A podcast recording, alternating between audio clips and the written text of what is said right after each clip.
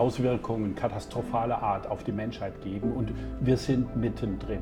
Es muss in die Gesellschaft gebracht werden, das Argument, nein, der Klimaschutz kostet uns nichts. Es ist heute die günstigste Art der Energieerzeugung. Nur der Umstieg auf erneuerbare Energien ist gleichzeitig die größte Effizienzrevolution. Das kommt aus allen unseren Studien raus. Und deswegen gehe ich auch inzwischen einen Schritt weiter und unterstütze auch diejenigen, die einen gewaltfreien zivilen Ungehorsam organisieren. Herzlich willkommen zu einer neuen Sendung von Kontext TV. Mein Name ist David Gößmann. Unser Gast ist heute Hans-Josef Fell. Er war als grüner Bundestagsabgeordneter und Sprecher äh, für seine Fraktion zu Energiepolitik, Mitautor des sogenannten Erneuerbaren Energiengesetzes, das im Jahr 2000 in Kraft trat und von 100 Staaten kopiert wurde. Heute ist er Präsident der Energy Watch Group und gemeinsam mit Klimaaktivisten wie Bill McKibben Botschafter für 100% Erneuerbare. Fell hat zahlreiche Preise erhalten. Er schreibt regelmäßig über Energie- und Klimapolitik und ist Autor von mehreren Büchern, darunter Globale Abkühlung, Strategien gegen die Klimaschutzblockade. Willkommen bei uns in der Sendung Hans-Josef Fell. Dankeschön für die Einladung. Wir haben schlimme Überschwemmungen in Deutschland gesehen, mit vielen Toten. In Tschechien wütete im Sommer ein Tornado mit Windgeschwindigkeiten von 300 bis 400 Stundenkilometern. In Südeuropa und der Welt erneut schwere Brände die ganze Landstriche verwüstet haben. Dazu 50 Grad Celsius in Kanada, Hitzewellen bis zum Polarkreis. Es sind zudem erneut klimawissenschaftliche Studien erschienen, die uns zeigen, dass der Golfstrom sich bereits verlangsamt, andere Kipppunkte wie das Abschmelzen des antarktischen Eisschildes möglicherweise früher stattfinden und Wetterextreme in der Zukunft höchstwahrscheinlich noch schlimmer sind als bisher erwartet. Und das alles, während das Treibhausgasbudget für ein 1,5 Grad Ziel immer schneller dahinschwindet, wenn nicht in den nächsten Jahren radikal umgesteuert wird. Hans-Josef wo stehen wir im Moment was die Klimakrise angeht? Wir stehen an dem Punkt, den wir vor 30, 40 Jahren als schlimmste Horrorvision eigentlich gesehen haben. Es wird Auswirkungen katastrophaler Art auf die Menschheit geben und wir sind mittendrin. Die Aufzählung kann man ja fortführen. Aktuell hat Japan eine Überschwemmungskatastrophe, wo 1,4 Millionen Menschen aufgefordert wurden, ihre Häuser zu verlassen. Wahrscheinlich, wenn sie zurückkommen, werden die Häuser zum Großteil nicht mehr stehen. Die Katastrophen nehmen in einer Intensität und immensen Geschwindigkeit zu, dass wir jetzt schon Regionen auf dieser Erde haben, wo eine menschliche Zivilisation, wie wir sie eigentlich kennen und wünschen, nicht mehr existieren kann. Auch in Deutschland. Und das heißt doch, dass wir in den letzten Jahrzehnten massive Versäumnisse hatten, dass es überhaupt so weit kommen konnte. Gewusst hat es jeder, wer es wissen wollte. Und das heißt auch, dass wir eigentlich vollkommen daraus neu denken müssen. Beispielsweise habe ich immer gesagt, 1980, wir haben kein Kohlenstoffbudget mehr. Die Atmosphäre damals war schon zu voll mit Klimagasen, irgendwo bei 360 oder 340 ppm, schon 60 über ähm, dem vorindustriellen Niveau. Und inzwischen sind wir bei fast 420 ppm Kohlendioxid-Äquivalenten in der Atmosphäre. Das ist massiv viel zu viel, als die Erde das letzte Mal bei 400 ppm war. Dann war der Meeresspiegel 30 Meter höher und in Kanada waren tropische Regenwälder. Das ist es, wo wir latent jetzt schon in der Situation sind. Wir diskutieren immer noch nicht in der Gesellschaft darüber, was wahr ist. Die Klimaforscher, tolle Arbeit machen sie mit Modellen und anderen. Dabei brauche ich nur mal kurz nachdenken. Wenn heute die Atmosphäre voll ist, habe ich kein Kohlenbudget mehr, Kohlenstoffbudget mehr. Stoppen die Emissionen. Das ist das Eigentliche, was wir seit Jahrzehnten hätten machen müssen aufhören, Schluss machen, keine neuen Emissionen mehr in die Atmosphäre. Und damit kommt auch die Empfehlung, die wir seit Jahrzehnten haben, in Verruf. Emissionsreduktion als Beitrag zum Klimaschutz. Wie soll denn das funktionieren? Ich gebe noch immer neue Emissionen in die Atmosphäre, die schon zu voll ist mit Treibhausgasen. Dann wird das doch alles noch beschleunigt mit der Erderwärmung, wenn ich nur Emissionen reduziere auf die Hälfte, auf zwei Drittel oder was weiß ich wie viel. Wir müssen klar denken, die Atmosphäre ist zu voll, es darf keine Treibhausgasemissionen mehr geben und wir müssen gleichzeitig die Atmosphäre reinigen und Unmengen Kohlenstoff herausholen. Das ist nicht Klimaneutralität. Das schon ist eine falsche Zielvorstellung. Denn Klimaneutralität bedeutet, dass wir noch Emissionen machen und die dann mit Kohlenstoff senken, irgendwo ausgleichen. Das ist nicht das Ziel. Dann bleibt es ja bei dem hohen Niveau der Treibhausgaskonzentrationen. Also neues Denken, zwei Säulen, absoluter Stopp in höchster Geschwindigkeit, allerspätestens bis 2030, dann haben wir vielleicht die Chance, noch 2 Grad Celsius auf der Welt zu halten. 1,5 Grad Celsius können wir nicht mehr halten. Das ist vorbei. Das hat auch der IPCC vor kurzem gesagt und andere, die aus der Klimaforschung kommen. Stopp mit den Emissionen bis 2030 und auch bis dahin Unmengen Kohlenstoff rausholen aus der Atmosphäre. Und beides geht. Sie haben ja schon äh, das Problem angesprochen. Wir haben viel zu wenig über die Klimakrise in der Vergangenheit gesprochen.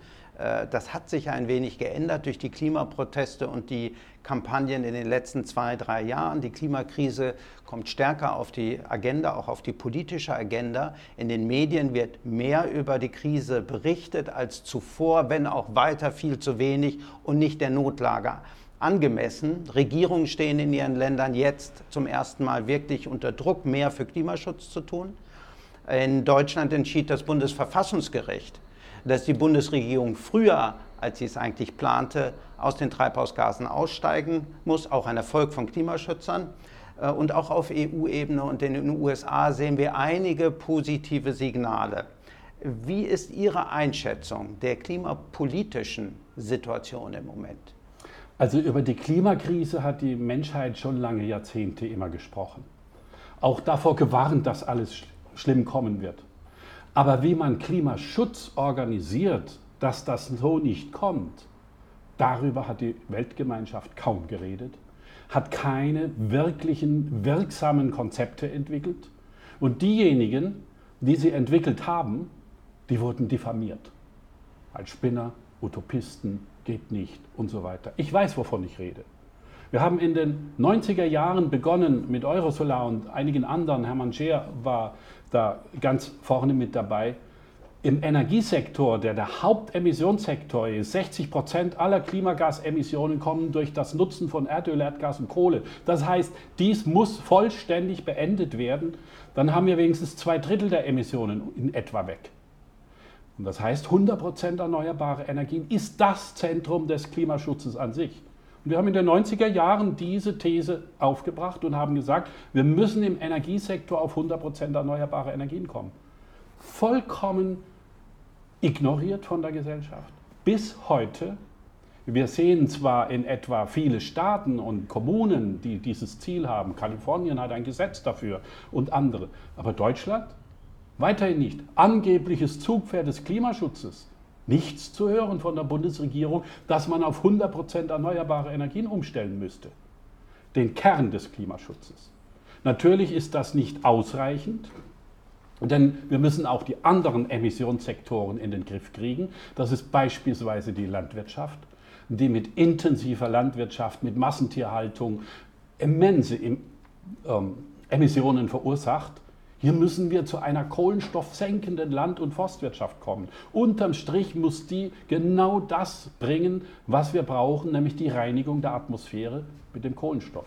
Und der dritte große Sektor ist die gesamte Stoffwirtschaft, die Materialien, diese ungeheuren Müllmengen, die wir seit Jahrzehnten produzieren, die die Meere vermüllen und die, ähm, die Müllverbrennungsanlagen bringen. Der Kunststoff, der in die Müllverbrennungsanlage geht, ist ja aus Erdöl und Erdgas gemacht und wenn man es verbrennt, ist es doch in der Atmosphäre. Das sind keine Lösungen, darüber müssen wir reden, eine abfallfreie, emissionsfreie, giftfreie Materialwirtschaft auch hinzubekommen. Und die Lösungen sind alle da. Was habe ich in meinem Leben erfahren an Forschungsergebnissen und wo sie richtig zündende Ideen haben und fast nichts ist gekommen. Wenige Ausnahmen, erneuerbare Energien. Die sind so weit, dass sie heute aufgrund des Erneuerbaren Energiengesetzes eine industrielle Explosion hinter sich hatten und nun die günstigste Art der Energieerzeugung geworden sind. Und dennoch werden sie blockiert. Man lässt nicht einmal mehr der Ökonomie den freien Lauf, der heißt, wir nehmen jetzt die billigste Energie. Nein, man subventioniert noch die teuren und verschmutzenden Energien aus Erdöl, Erdgas, Kohle und auch Uran, die Atomenergie. Man subventioniert sie immer mehr, damit sie die Konkurrenz der Erneuerbaren wenigstens noch ein paar Jahre überwinden können. Statt Schluss zu machen mit den Subventionen des Alten, den Erneuerbaren den Lauf zu lassen und dann wir, würden wir das sehen, was man immer in der Weltgeschichte gesehen hat, wenn es Technikrevolutionen gegeben hat. In zehn Jahren war es durch. In zehn Jahren haben die Personal Computers die Welt erobert, der Mobilfunk hat zehn Jahre gedauert, bis die Autos die Pferdekutschen abgelöst haben. Das geht. Die Menschheit hat das oft gemacht. Diese Nullemissionen können wir in zehn Jahren über die Welt verbreiten, in hoher Geschwindigkeit, aber durch die Widerstände, die da sind, durch die hohen Subventionen, die das fossile atomare System immer bekommt.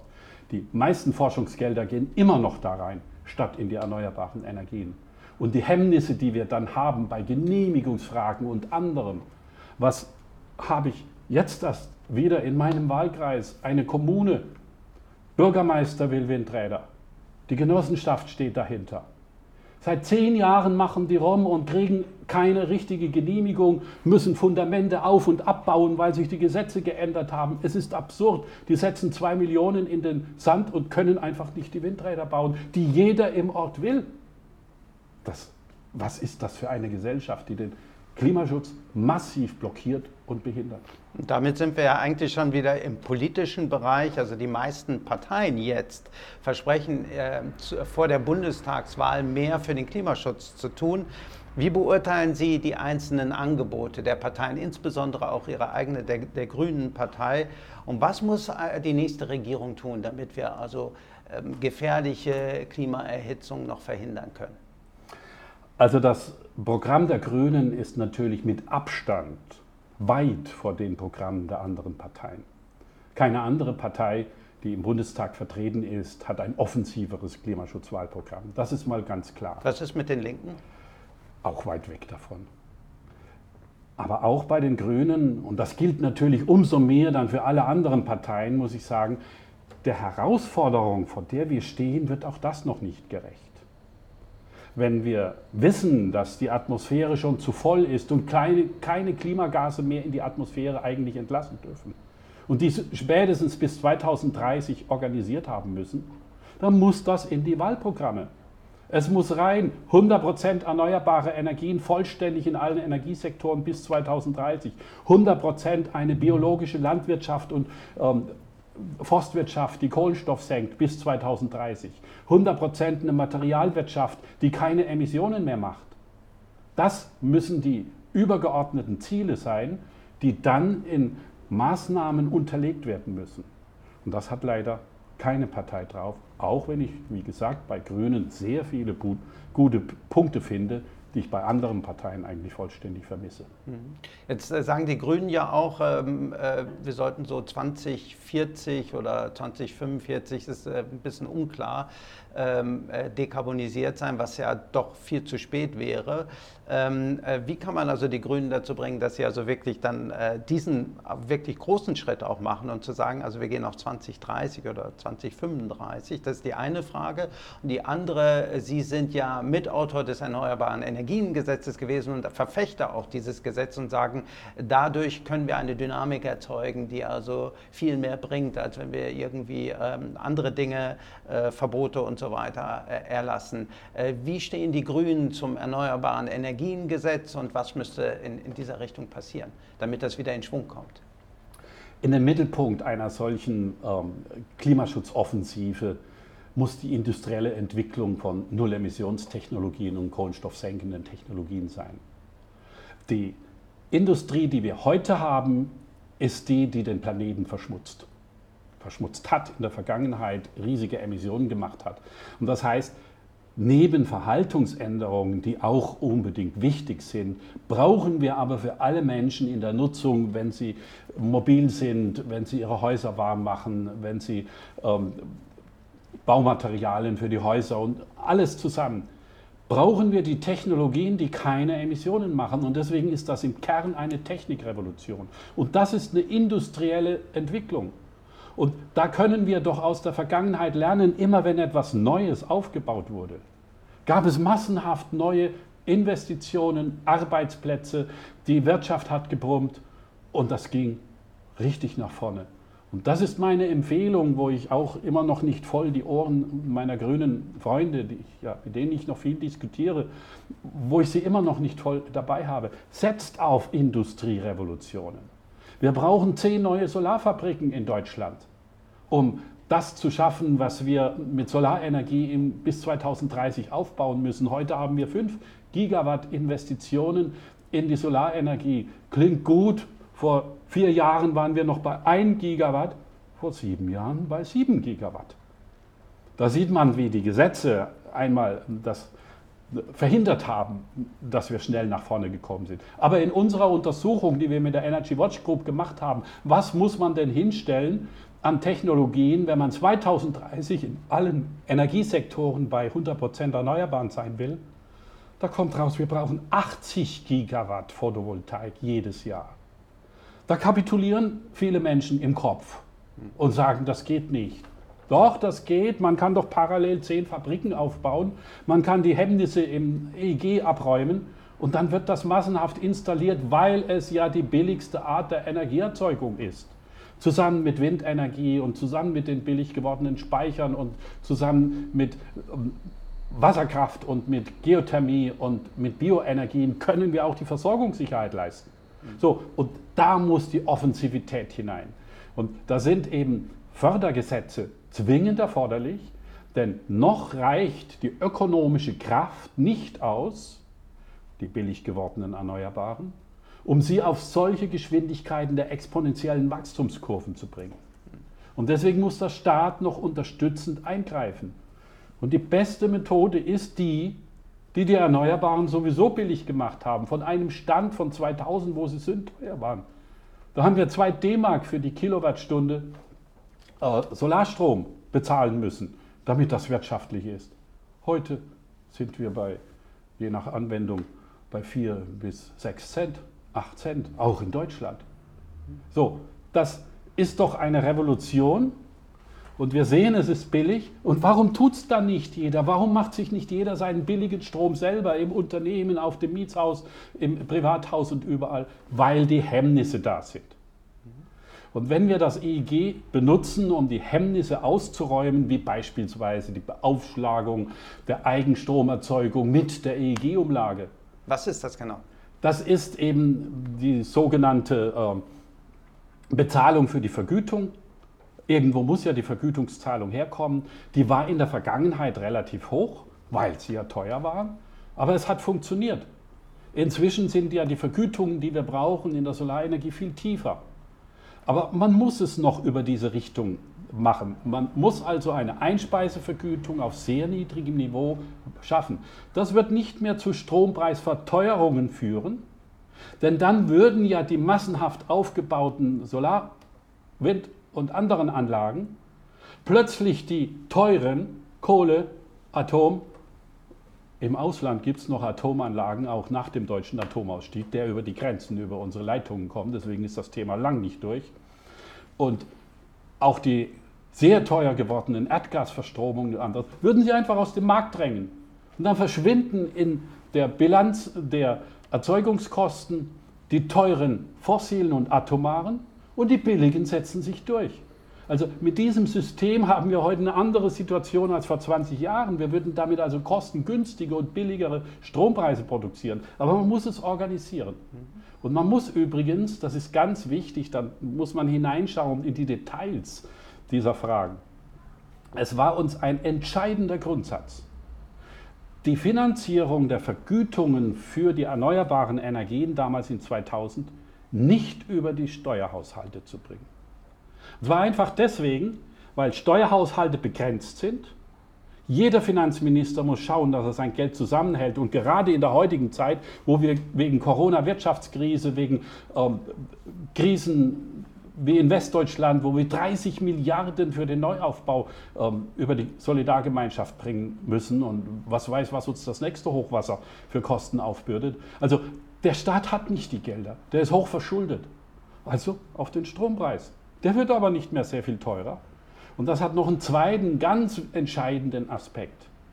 Die EU-Kommission versucht mitzureden bei den Mitgliedstaaten in Europa, wie sie ihre Energiepolitik mitgestaltet, obwohl die EU-Kommission nach dem Lissabon-Vertrag, also dem Grundgesetz in Europa, gar keine Kompetenz dafür hat. Sie darf nicht die Energiemix der Mitgliedstaaten bestimmen nach dem Grundvertrag.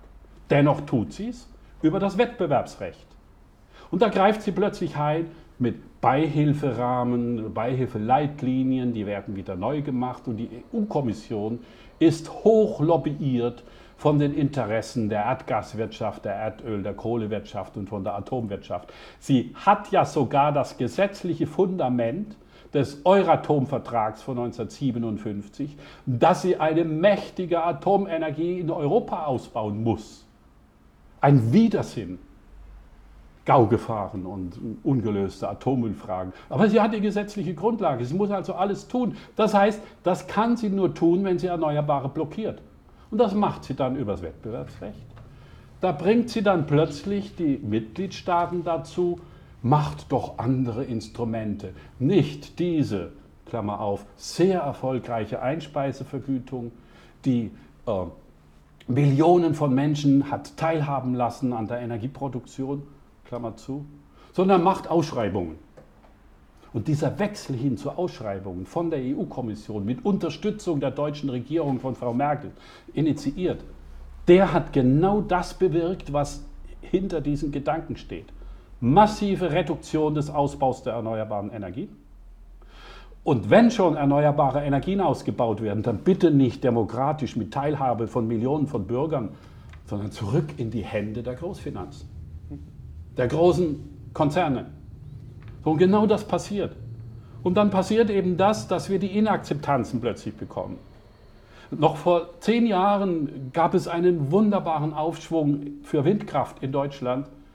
Wir haben fast alle Bürgerentscheide vor Ort gewonnen, weil die Menschen teilhaben konnten. Der Bürgermeister hat gesagt, wir wollen mehr Einnahmen, damit wir den Kindergarten renovieren wollen und die Mitglieder in der Dorfgemeinschaft haben gesagt, komm, wir gründen eine Genossenschaft mit dieser EEG-Einspeisevergütung, kriegen wir eine gesicherte Rendite, die ähm, uns die Möglichkeit bringt. So, und jetzt gibt es Ausschreibungen. Die Menschen vor Ort sagen, oh je, wenn wir jetzt eine Genossenschaft für Windenergie gründen wollen, da müssen wir ja uns dann an Ausschreibungen beteiligen. Da muss ich ja erstmal 400.000 Euro aufbringen, um die Genehmigungsverfahren zu machen, die Finanzrahmen zu machen, ähm, muss die Windgutachten, Vogelgutachten und alles machen. Das sind 400.000 Euro weg. Da gehen die jetzt in die Dorfgemeinschaft und sagen, wir sammeln mal 400.000 Euro ein, beteiligen uns an Ausschreibungen, wir wissen aber nicht, ob wir den Zuschlag kriegen. Ja, wer finanziert denn das? Da macht doch kein Mensch mit.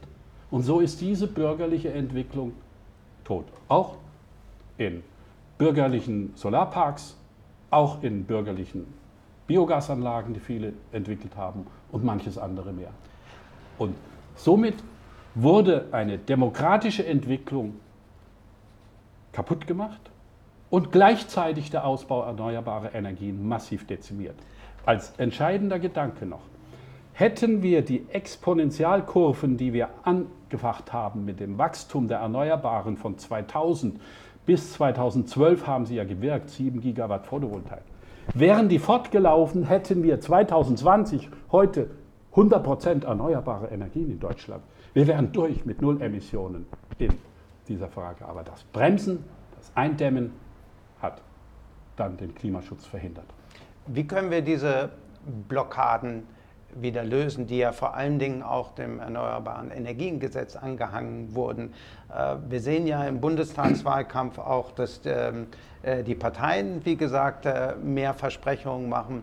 Ähm, wahrscheinlich könnte sein, dass also CDU, CSU wieder in eine Regierung kommt. Es ist noch unklar, ähm, aber es könnte durchaus sein.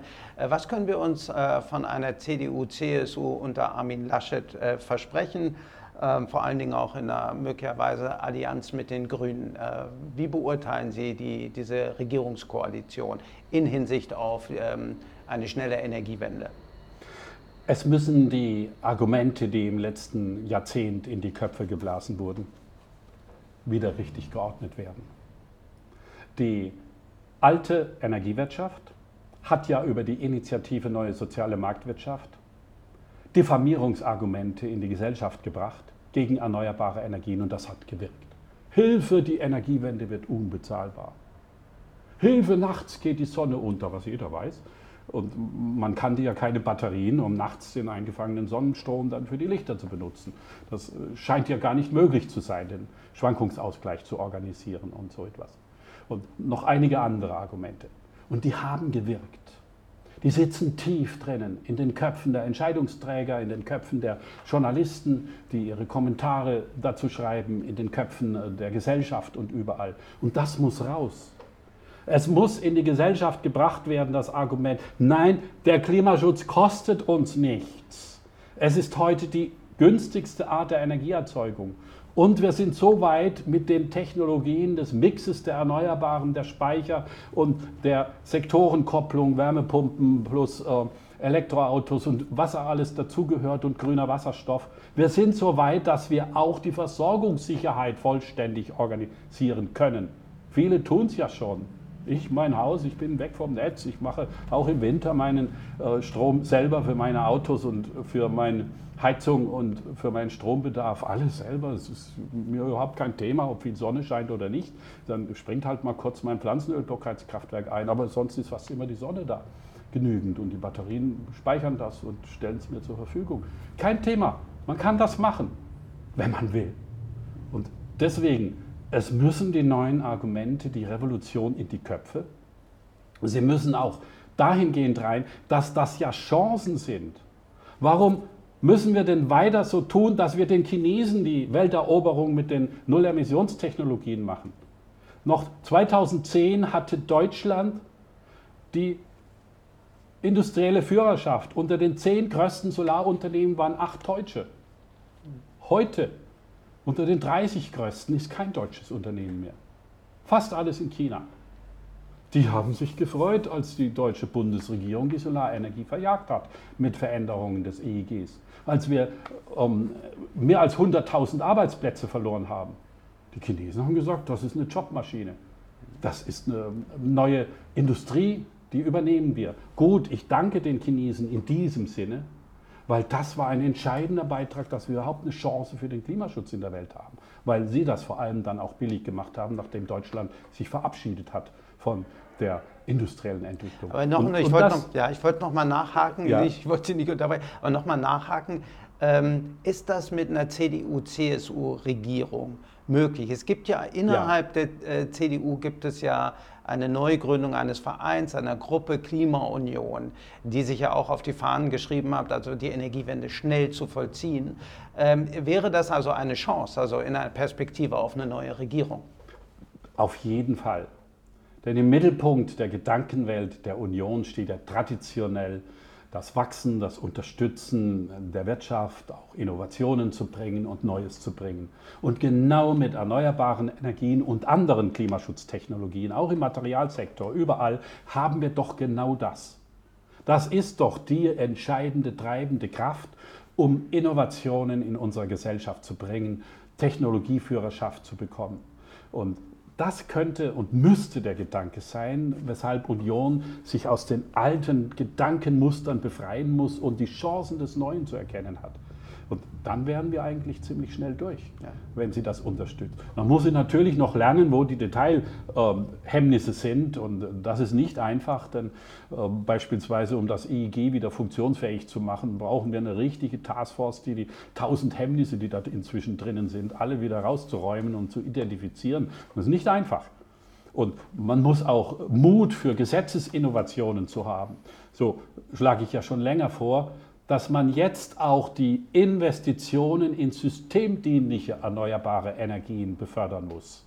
Das heißt, nicht einfach ein Solarpark hier, ein Windpark dort und eine Biogasanlage da hinten und der Netzbetreiber sagt, Hilfe, Hilfe, wie soll ich denn das integrieren? Noch mehr neue Netze und noch mehr und das wird teuer und die Netzgebühren steigen und die Südlinks kommen und immer mehr Leitungen und Leitungen.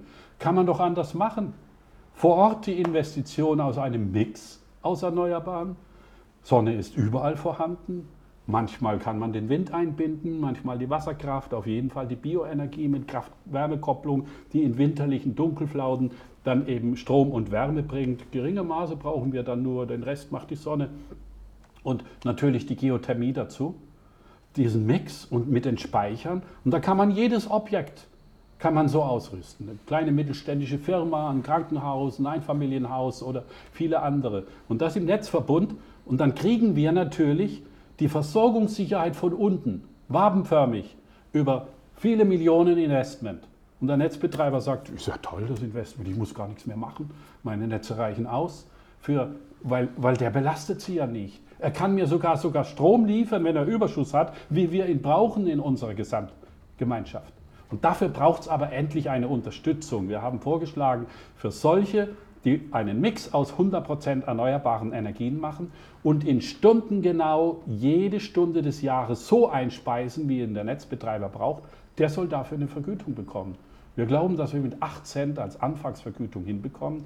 8 Cent, billig. Da sind die Speicher dabei, da sind die äh, Sektorenkopplung dabei. Der nutzt schon die Elektroautos, weil er sonst seinen Überschussstrom gar nicht wegbringt. Der, der muss es in die Autos bringen und vieles mehr. Das wird alles angestoßen. Und, aber da braucht man Gesetzesinnovationen. Was höre ich immer? Ja, kannst du mir zeigen, wo so eine Kombikraftwerksvergütung schon mal funktioniert hat? Sage ich, nee, kann ich nicht zeigen. Ich konnte auch niemandem zeigen, als wir 2000 das EEG gemacht haben mit Einspeisevergütung, dass das schon mal irgendwo funktioniert hat. Obwohl ein bisschen schon auf kommunaler Ebene mit der kostendeckenden Vergütung nur für Solarstrom. Aber das Gesamtsystem für alle erneuerbare Energien und die Grundprinzipien konnten wir nirgends zeigen. Und es war die Revolution, eine Gesetzesinnovation.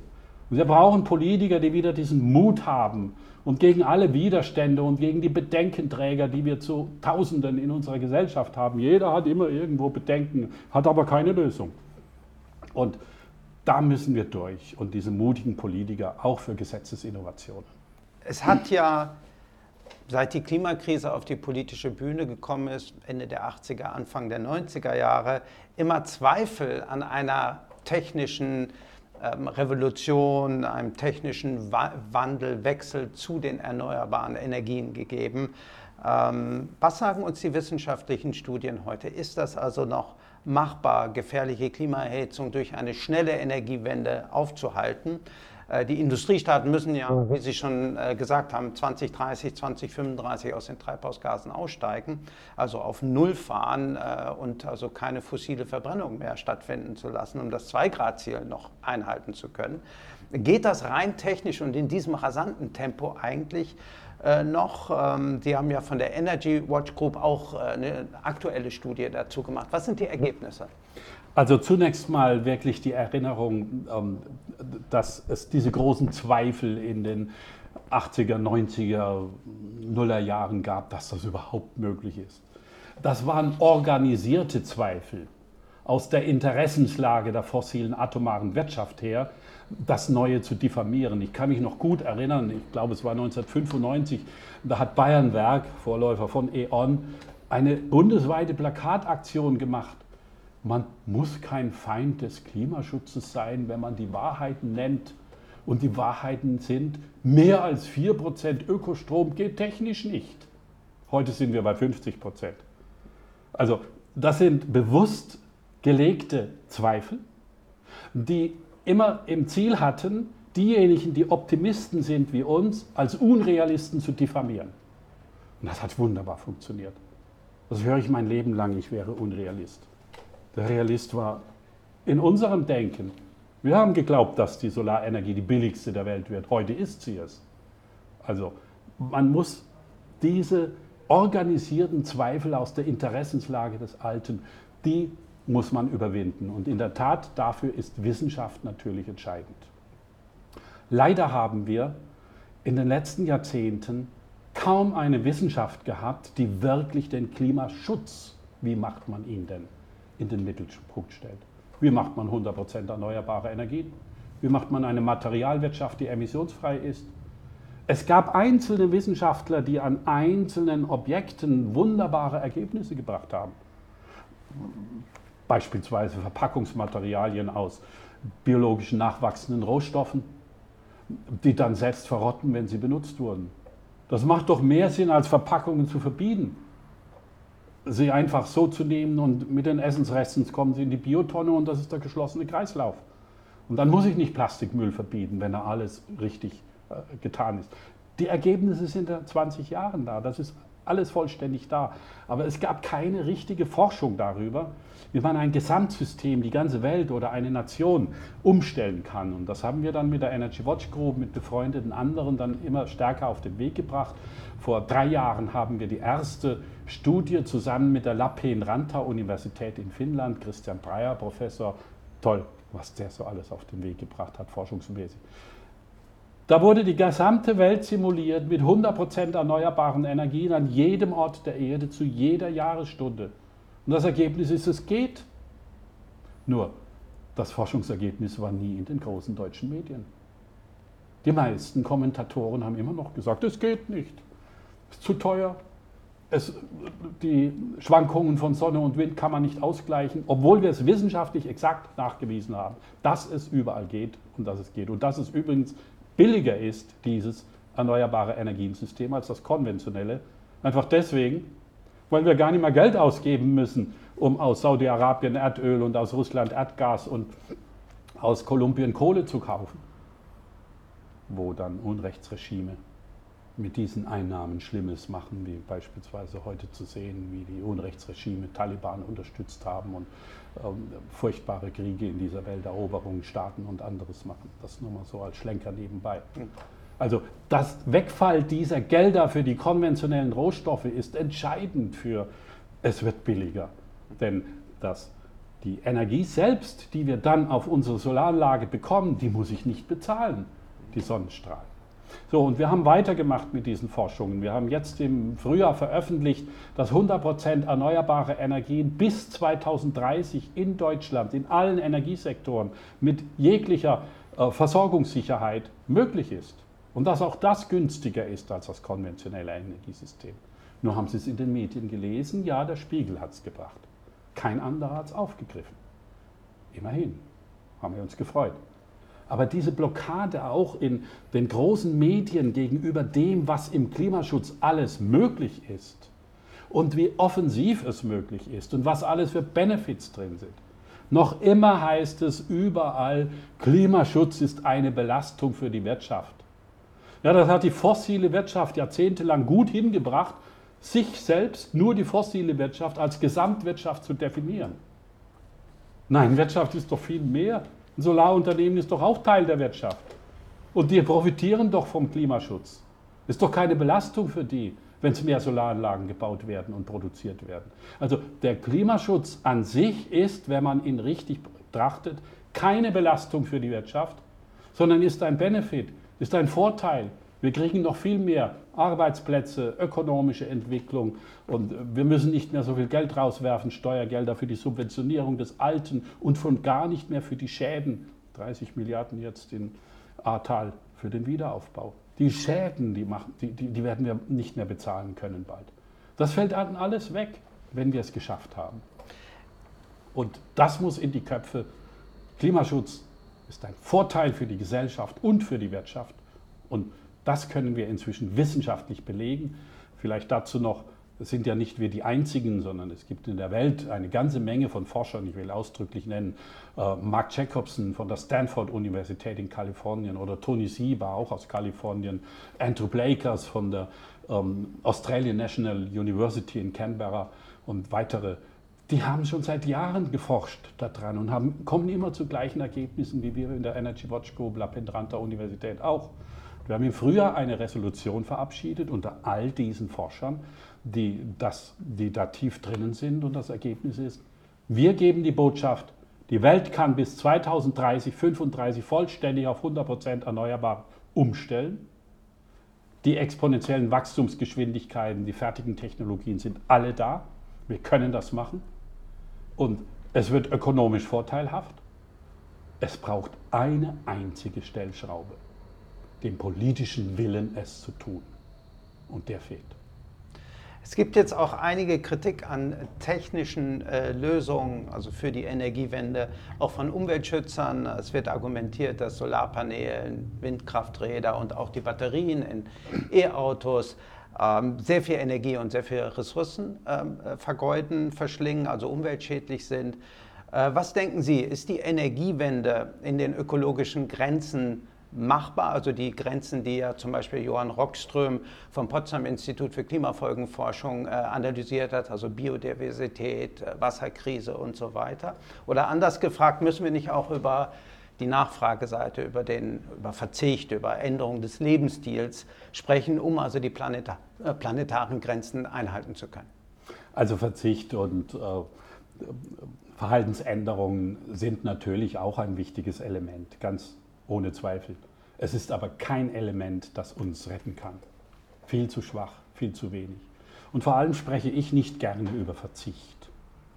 Denn wenn man das mit 100% erneuerbaren Energien beispielsweise macht, wie in meinem Haus, ich habe keinen Komfortverzicht, ich habe meine Sauna, die ich bedienen kann, ich habe Luxus mit allen Stromanwendungen und anderes, aber ich mache keine Emissionen, null. Und ich zahle keine Stromrechnung mehr, ich habe es billiger. Ich zahle keine Benzinrechnung mehr. Mich interessiert nicht, was an den Tankstellen dafür äh, für Zahlen angemalt werden und wenn sie noch mehr steigen. Das ist ja etwas, was die ganze Menschheit, die, die, gucken ja fast nur noch auf die Tankstellen, wie hoch ist der Preis und das ist ihre Lebensgrundlage, äh, nur billiges Benzin zu bekommen. Raus aus dieser Denkweise, das ist entscheidend. Also da kann man, da muss man nicht mehr Verzicht machen. Und Verzicht ist auch, wenn man es auf Auto verzichtet, weil endlich der öffentliche Personennahverkehr bestens organisiert ist, weil wenn endlich die Fahrradstraßen überall in den Städten da sind und das mit Nullemissionen bestens organisiert ist, dann habe ich auch keine ähm, Notwendigkeit, mich einzuschränken in der Mobilität. Also Verzicht ist immer verbunden mit, und dann kann ich nicht mehr so leben wie bisher. Nein, wir kriegen mehr Möglichkeiten. Und Effizienz ist entscheidend wichtig weniger Energie zu verbrauchen. Nur der Umstieg auf erneuerbare Energien ist gleichzeitig die größte Effizienzrevolution. Das kommt aus allen unseren Studien raus. Ja, natürlich, obwohl wir etwa zwei bis dreimal mehr Strom erzeugen müssen als heute, weil der ja in die Elektroautos muss, in die Wärmepumpen muss, in äh, den grünen Wasserstoff für die Industrie erzeugen muss. Da brauchen wir viel mehr Strom. Aber gleichzeitig fällt doch die Nutzung von Erdöl, Erdgas und Kohle im Verkehr und in den Heizungen weg. Und das macht unterm Strich viel mehr. Das Elektroauto hat einen Wirkungsgrad von 90 Prozent. Der Verbrennungsmotor von, wenn er gut ist, 30 Prozent. Das ist eine Effizienzrevolution. Wenn der Solarstrom direkt ins Elektroauto geht, reduziere ich massive Energiemengen. Was ist mit Die den Produktion, seltenen Erden für, für Batterien und drauf. Wasser? Noch ein Beispiel. Das Kohlekraftwerk verschwendet zwei Drittel der eingesetzten Kohleenergie, indem es Dampfwolken erzeugt und äh, Abwärme wegbringen muss. Habe ich nicht am Windrad, habe ich nicht an der Solaranlage. Also es ist die Effizienzrevolution an sich. Materialien sind ein ganz wesentlicher Punkt. Hier ist es ganz wichtig, dass wir eine richtig gute Politik auch in der Materialienwirtschaft organisieren.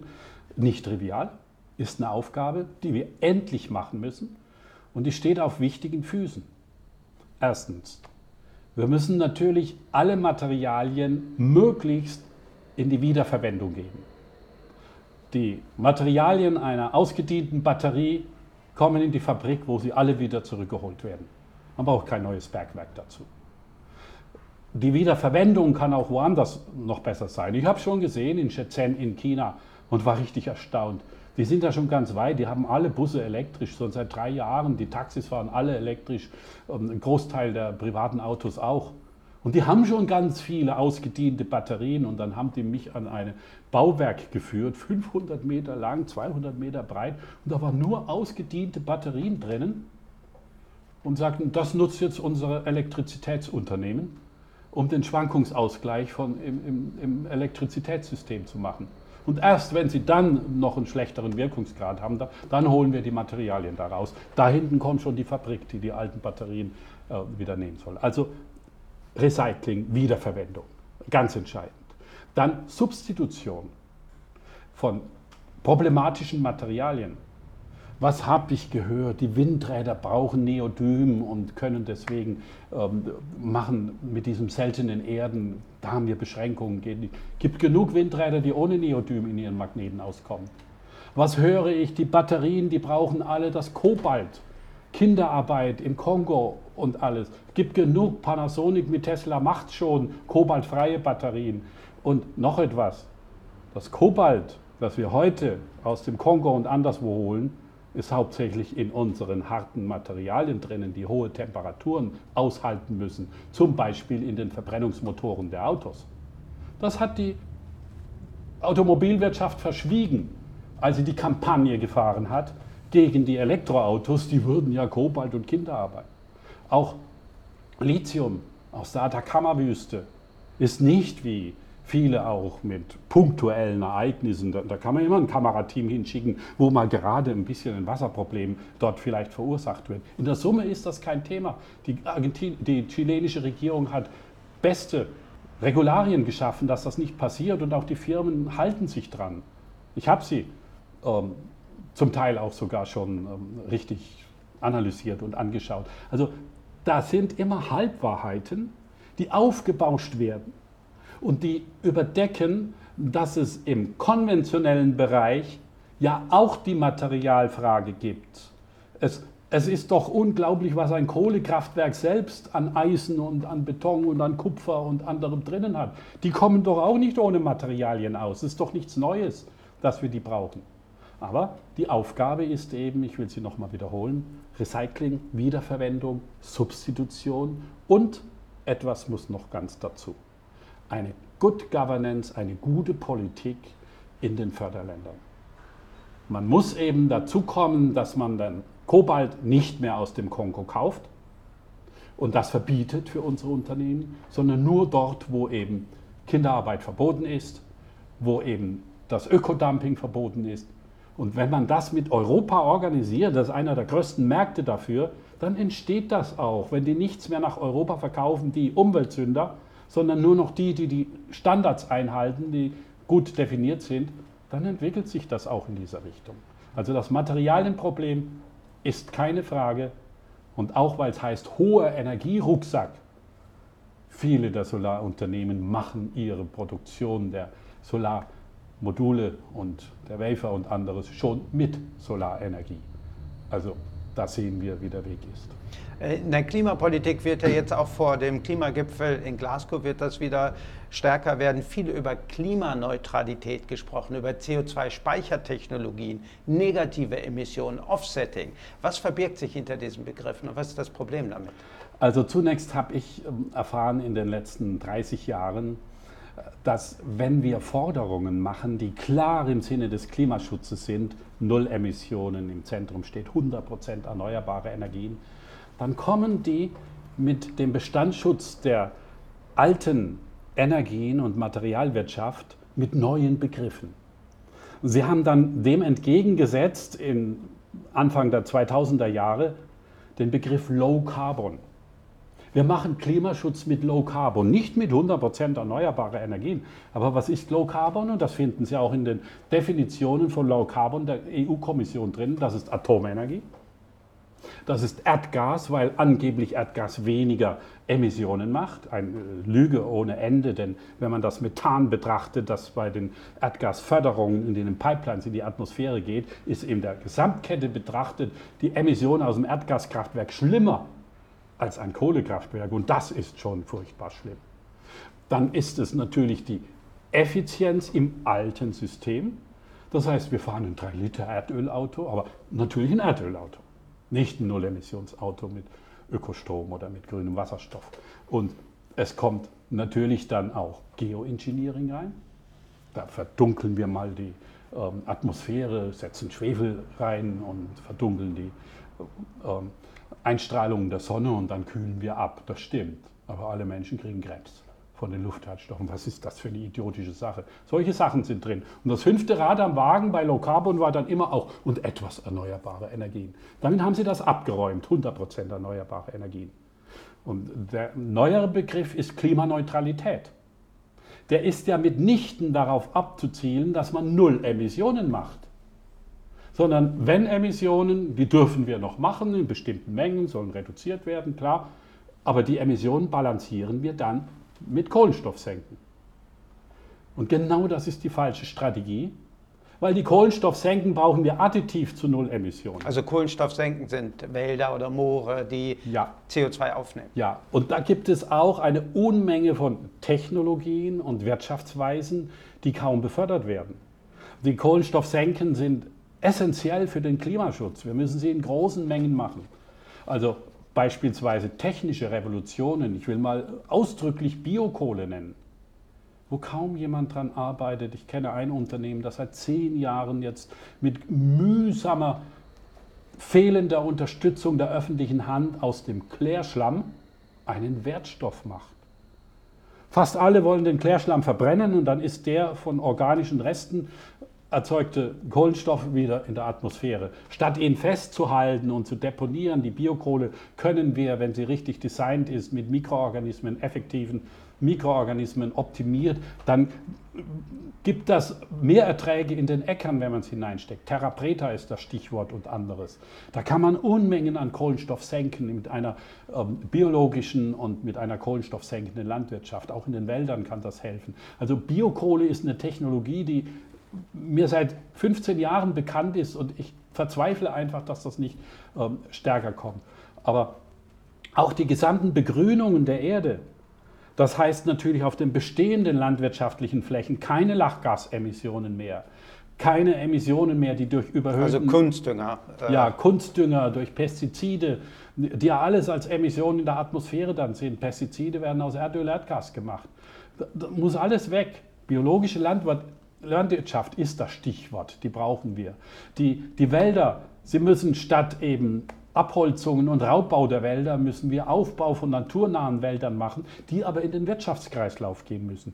Ja, kleine Naturflächen, die sich selbst überlassen, sind wichtig für die Biodiversität, aber der große Teil muss in die Wirtschaft kommen. Wir brauchen das Holz als Bauholz, weil da ist dann über Jahrhunderte der Kohlenstoff gespeichert in der Bauwand statt mit Beton, wo wir pro Kubikmeter 700 Kilogramm CO2 emittieren und im Holz ist 700 Kilogramm CO2 aus der Atmosphäre entnommen und ähm, im Kubikmeter und über Jahrzehnte gespeichert. Aber die Begrünungen dürfen nicht nur auf den bestehenden Flächen, wo wir jetzt schon grün haben. Ganz entscheidende Sache ist, dass wir alle Flächen, die nicht grün sind in dieser Erde, die ariden Flächen in Afrika, in Südamerika, in Australien, in Asien, die müssen wir wieder in die Begrünung bringen. Und dann wird über dort, wo nichts wächst, wird über den Aufwuchs von Bäumen, von Pflanzen und anderem, werden gleichzeitig Humus in die Böden gebracht, die Mikroorganismen sind, ähm, entstehen und äh, sind Kohlenstoffsenken und diese Wiederbegrünung dieser ariden Flächen ist ganz, ganz entscheidend. Und da gibt es tolle Beispiele. In China haben sie Gobi-Wüste. eine Gobi-Wüste.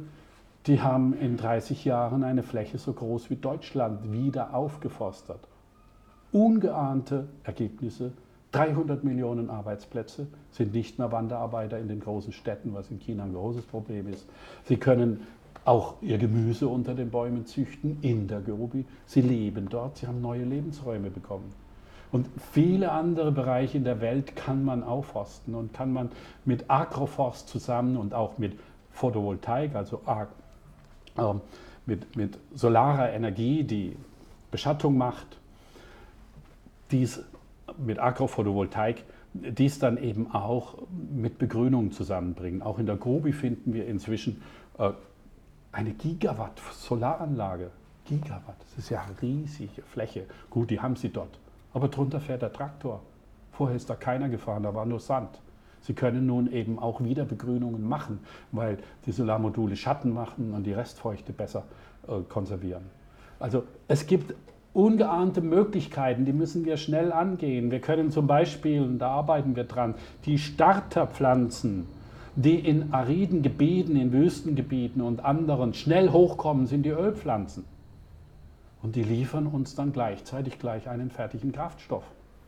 Oder auch Lebensmittel, wie Jatropha oder die, das Rizinus oder Jojo-Bäume. Gibt es eine Vielfalt von Ölpflanzen. Und man kann beispielsweise große Flächen mit den Ölpflanzen wieder in die Begrünung bringen, riesige Kohlenstoffmengen machen, den Menschen dort in der Tschad-Region endlich wieder eine Lebensgrundlage bieten, dass sie nicht als Flüchtlinge nach Europa müssen und dort wieder leben können. Und wir haben in unserer Studie festgestellt, wenn man einen Teil der ariden Flächen der Welt, nicht die Wüstenflächen, die Randflächen, die vor kurzem noch begrünt waren, mit Ölpflanzen aufbaut, kriegt man so viel Pflanzenöl, dass wir das gesamte Flugbenzin der Erde ersetzen könnten. Das heißt also, da wo es technologisch am schwierigsten ist, ähm, wann wird ein Interkontinentalflug elektrisch sein oder mit Wasserstoff, sehe ich nicht, dass das schnell kommt. Kleine Flugzeuge, ja, die gibt es schon. Und das ist toll, die Entwicklung mit Ökostrom. Aber die großen Interkontinentalflüge, und da geht der Brennstoffwechsel. Diese Pflanzenöle mit solarem grünem Wasserstoff aufhydriert, bringt ein bestes Biokerosin. Und das dann in die Flugzeuge hinein haben wir das, wenn sie da noch tiefer fliegen und die Emissionen nicht gerade in der Stratosphäre sind, was schädlich ist für den Klimawandel, aber etwas tiefer fliegen und dann haben wir dort auch Klimaschutz und können auch international fliegen und so viel zum Verzicht. Mit einem solchen Flugzeug kann man das wieder machen und wir brauchen auch die internationalen Begegnungen in der Welt. Wir haben jetzt über die technische Machbarkeit, ökonomische Machbarkeit gesprochen. Ich wollte noch mal zum Schluss äh, zur politischen Machbarkeit kommen. Ähm, Sie als Energy Watch Group sind ja zusammengeschlossen mit anderen NGOs im runden Tisch erneuerbare Energien. Was verbirgt sich dahinter? Was sind die Forderungen und genereller gesprochen? Was ist die Rolle von zivilgesellschaftlichen Gruppen, von Bewegungen, von Protestaktionen, Kampagnen, um die Regierung zum Umschwenken auf einen Zwei-Grad-Kurs zu bringen? Die Zivilgesellschaft ist fundamental wichtig, weil dort entwickeln sich die Konzepte. Die Pioniere zeigen es als erstes. Wir hatten in den 90er Jahren die Solaranlagen auf den ersten Dächern. Meine ist 1991 gebaut worden. Das war eine Weltrevolution. Die Medien kamen zu mir und alle und haben berichtet über positiv darüber. Und das brauchen wir, wenn ganz viele Menschen es einmal selber zeigen, was geht. Das ist der eine Aspekt. Und sie zeigen dann auch Politikern das, was geht, dass die Technologien da sind. Das ist das eine. Und sie organisieren es auch häufig, die Zivilgesellschaft, indem sie andere motivieren. Beispielsweise die Geschichte in den 90er Jahren der bayerischen Solarinitiativen. Das waren über 100. Die haben einmal im halben Jahr eine Solarmesse im Dorf organisiert, haben die Firmen, die das schon können, zusammengeholt und haben dann viele angefacht. Und so gab es dann plötzlich 2010 eine Situation, dass in Bayern mehr Solaranlagen standen als in Japan und USA zusammengenommen. Das war der Effekt der dezentralen zivilgesellschaftlichen Entwicklung. Unterstützt natürlich mit dem EEG, die waren schon angefacht und die haben das dann auch genutzt und so ist das explodiert. Und in vielen anderen Regionen nicht, weil es nicht von unten her organisiert war. Das ist das eine, also zivilgesellschaftlich organisiert. Es geht, wir machen das so, wir äh, gehen auf die Kommunen zu, unterstützen die Förderungen, nehmen die Genehmigungserleichterungen über die kommunale Politik hin und organisieren das. Das ist das eine. Das andere ist der zivilgesellschaftliche Protest. Das heißt, die Demonstration, ich bin Fridays for Future so dankbar, dass Sie das Thema wieder über große Massendemonstrationen von Jugendlichen, ihr zerstört unsere Zukunft. Und Sie haben recht, haben völlig recht. Greta Thunberg hat übrigens in einer ihrer großen Reden in Davos gesagt, es ist so einfach, ihr müsst die Emissionen nur stoppen. Sie hat es verstanden, was Klimaforscher nicht verstanden haben. Die rechnen immer noch an einem Kohlenstoffbudget rum, das wir angeblich hätten. Stoppen, Schluss, wir haben kein Kohlenstoffbudget mehr. Diese klaren Aussagen, diese klaren Botschaften sind wichtig. Aber inzwischen ist natürlich die Blockade auch in Deutschland und anderen Ländern so groß, dass die reinen Protestdemonstrationen nicht mehr ausreichen. Und sie sind ja auch leider in der Corona-Krise ähm, stark dezimiert worden, kann man diskutieren drüber, aber sie hat auch dazu geführt, dass diese gesellschaftlichen Aktivitäten, die wir brauchen, vermindert wurden. Ein großer Kollateralschaden dazu, den wir eigentlich nicht akzeptieren dürften, denn die gesellschaftlichen Kräfte sind groß. Und deswegen gehe ich auch inzwischen einen Schritt weiter und unterstütze auch diejenigen, die einen gewaltfreien zivilen Ungehorsam organisieren. Denn die Blockaden in den Köpfen und in den Gesetzgebungen der Regierungen haben inzwischen ein Element, wie man es nur in Unrechtsstaaten findet. Sie blockieren den Klimaschutz, sie verhindern den Ausbau der Erneuerbaren und andere Klimaschutzmaßnahmen und Technologien wie eine Verkehrswende, wie eine Fahrradstadt oder vieles andere. Sie tun es nicht ausreichend. Und der Effekt wird sein die Auslöschung der menschlichen Zivilisation. Schon jetzt in manchen Regionen der Welt vorhanden und bald auch noch stärker als bei uns, äh, auch bei uns, nicht nur im Ahrtal. Das wird immer schlimmer kommen. Und deswegen, das Nichtstun ist nicht mehr trivial. Das war es auch noch nie. Und deswegen ist der zivile Protest wichtig. Der zivile Ungehorsam. Ich unterstütze Extinction Rebellion, mache ihnen Mut und sage ihnen auch, ihr habt Vorläufer, die mit diesem aktiven Widerstand gegen fehlende Gesetze, gegen fehlenden Klimaschutz Weltrevolutionen gebracht haben. Wir hätten heute noch zwei Staaten in Deutschland, das DDR-Unrechtsregime, wenn es nicht die mutigen Menschen in der DDR gegeben hätte, um Bündnis 90 und anderen Gruppierungen, die mit zivilem Ungehorsam den Staat dazu gebracht haben, dass die Mauer gefallen ist. Wir hätten heute noch die Apartheid in Südafrika, wenn nicht Nelson Mandela oder in den USA Martin Luther King, zivilen Ungehorsam gegen das Unrecht der Apartheid organisiert hätten. Es ist ein Instrument in Staaten, die nicht mehr auf dem Boden des Rechtsregimes sind. Und das sind wir, hat ja auch das Bundesverfassungsgericht festgestellt. Klimaschutz ist nicht ausreichend. Es ist die Zerstörung der Freiheitselemente und der Freiheitsgrundlagen der kommenden Generation. Bundesverfassungsgericht stellt das fest. Und dennoch weiterhin kein ausreichender Klimaschutz, Land auf, Land ab. Und deswegen haben die Jugendlichen Recht, auch mit zivilem Ungehorsam darauf hinzuweisen und in die, die Finger in die Wunden zu legen. Zu Ihrer Person zum Schluss. Äh, was hat Sie motiviert damals in den 90er Jahren, sich um Energiepolitik und, und Klimaschutz zu kümmern und was gibt Ihnen heute Hoffnung? Sie haben ja auch da äh, ein ökologisches Haus gebaut und haben ja schon gesagt, dass Sie ähm, eigentlich das Stromnetz nicht mehr brauchen, weil Sie äh, genug erneuerbaren Strom selber produzieren. Was hat Sie motiviert und was gibt Ihnen Hoffnung? Die kleine Korrektur hier, seit den 70er Jahren mache ich das. Seitdem ich denken kann, seitdem ich ähm, Abitur gemacht habe und ähm, dann Physik studiert habe, und wo dann plötzlich in dieses Zeitalter hinein Club of Rome die Endlichkeit der Ressourcen dargestellt hat. Wo dann fast gleichzeitig die OPEC den Ölhahn zugedreht hat und ich diese friedenspolitischen und machtpolitischen Elemente des fossilen Energiesystems kennengelernt habe, das als Waffe benutzt wird, um Kriege zu machen. Und ich habe die Ölkriege gesehen im Irak und anderswo. Und für mich waren das immer verbundene politische Ziele, der Klimaschutz, eine saubere Umwelt aber auch Frieden. Das stand bei mir ganz im Mittelpunkt der 70er Jahre. Und in meinem Physikstudium habe ich dann relativ schnell Atmosphärenphysik, nicht nur was Treibhausgase drin machen, das war mir dann damals, war alles schon klar. Nicht nur mir, auch anderen. Wer es wissen wollte, konnte das wissen. Aber ich habe auch gelernt, dass die Sonne 10.000 Mal mehr Energie auf die Erde strahlt, als wir Menschen Energie brauchen. Ja, da bin ich einfach nur verrückt geworden habe gesagt, ja, warum nutzen wir die denn nicht? Es gibt doch, es gab schon in 2030 die ersten Solaraktien in Madrid.